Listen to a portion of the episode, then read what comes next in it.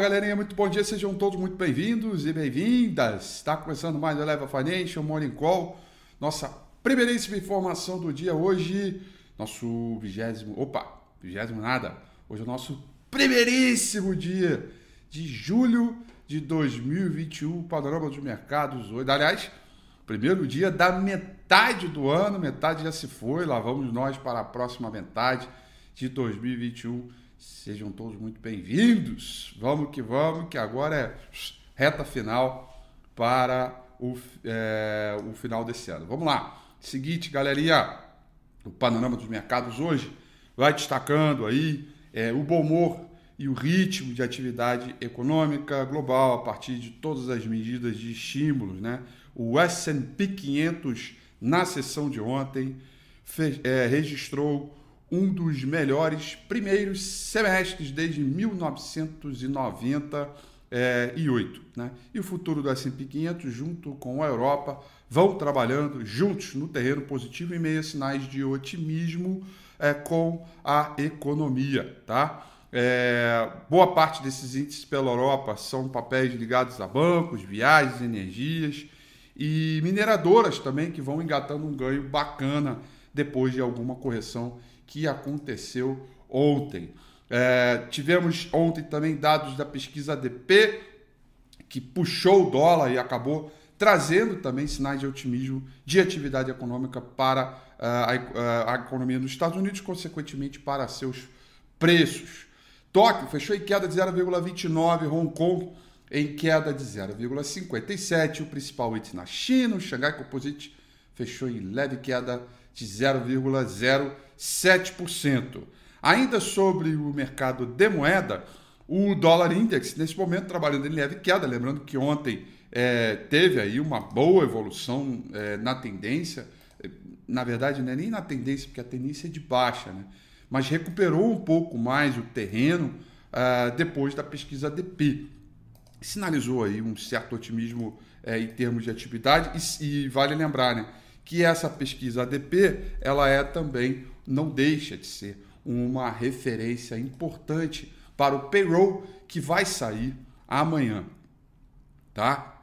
É... Ah, e os treasuries americanos que vão trabalhando aí no terreno positivo também, tá bom? Muito bem, galerinha, indo para os mercados de commodities, a gente tem petróleo trabalhando no terreno positivo na linha, na toada, desse bom humor aí do mercado global. Petróleo do tipo Brent sobe 1,85%, petróleo da WTI sobe 2,31%.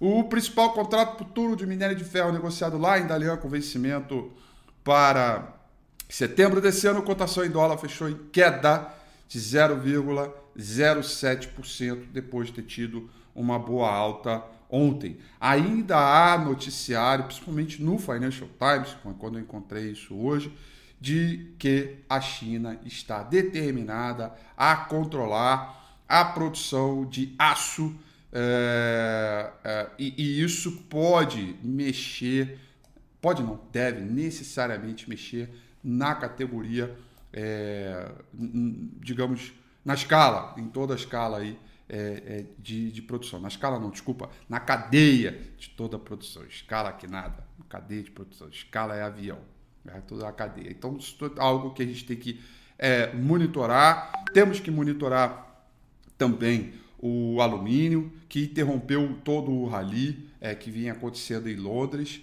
É, vale lembrar é, que essa variante Delta, né, é, é digamos, de todas que já foram noticiadas, essa seria é, a mais relevante do ponto de vista do contágio, da contaminação, da disseminação, né, da infecção. Tudo isso está sendo levado em consideração, deve ser levado em consideração, desde a primeira vez, quando começaram a surgir os primeiros casos, e que, inclusive, já vão é, sinalizando algumas medidas restritivas, lockdowns em alguns lugares pelo mundo.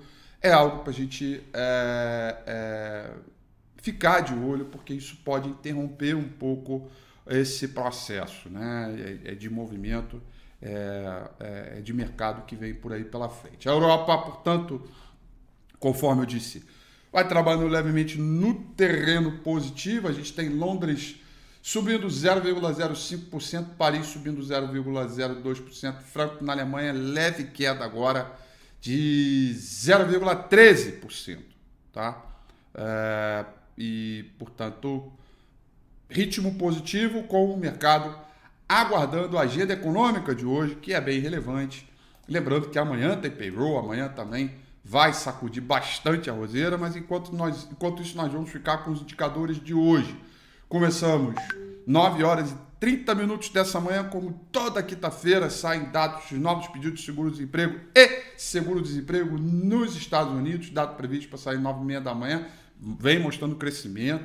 Importante, desculpa, é, é porque eu, eu penso da forma contrária, né? É, vem mostrando é, desaceleração, portanto, ritmo de crescimento de atividade, o que é muito bacana. Né? Quanto menor os pedidos de auxílio-desemprego, segundo fica maior empregabilidade, maior ritmo da economia americana. Teremos PMI medido pelo Market do Brasil, dado previsto para sair 10 horas da manhã. E aí, 10 horas e 30 minutos da manhã, depois de arrastar o. E, e, e, é, é, arrastar não, né? Postergar é, os dados, né? Finalmente, espero que hoje saiam os dados oficiais de emprego formal medido pelo CAGED é, do Brasil, né? Empregabilidade é, vamos ficar de olho aí é, para que a gente é, é, fique de olho aí, sem sombra de dúvida, tá? Esse dado 10 horas e 30 minutos. Depois, nós vamos ter aí o PMI de manufatura,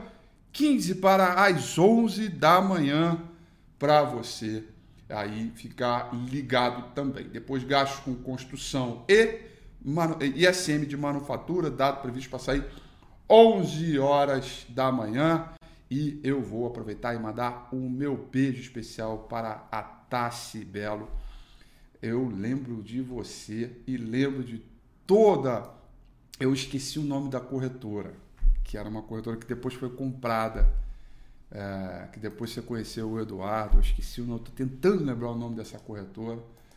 É, caramba, esqueci o nome da corretora. O Moarama, acho que é o Moarama Tassi, um beijo para você. Muito legal tê-la aqui junto com a gente. Muito legal mesmo. Aliás, é bastante tempo, né? Tem uma galera que a gente já conhece há muito tempão. É muito legal. Eu fico muito feliz quando essa galera já de velha guarda vem, que vem, todo mundo bem no mercado, posicionado. É muito legal. Tenho muito orgulho dessa turma toda aí. Galerinha, é o seguinte, ó. Depois dessa interrupção brokerage, né? É, o Moarama que depois virou um investimento. É isso aí. Tá certo, é isso aí. É, vamos seguir aqui para o índice Bovespa. Olha só, índice Bovespa que vem trabalhando numa tendência de alta muito bacana. Ontem, mais uma vez, ele tentou perder aqui o suporte no 126,500, 126,200. Tentou, tentou, tentou e nada, nada, nada, nada de perder, tá? É, agora, temos uma notícia que não é tão boa assim, tá? O saldo de volume, o ABV. Até então, mesmo com essa queda aqui, que foi uma queda bem forte, o saldo de volume estava se comportando muito bem, tá? Na sessão de ontem, e a sessão de ontem, ela tem um quê especial, né? Porque na sessão de ontem foi vencimento de mês, foi fechamento de semestre e de trimestre.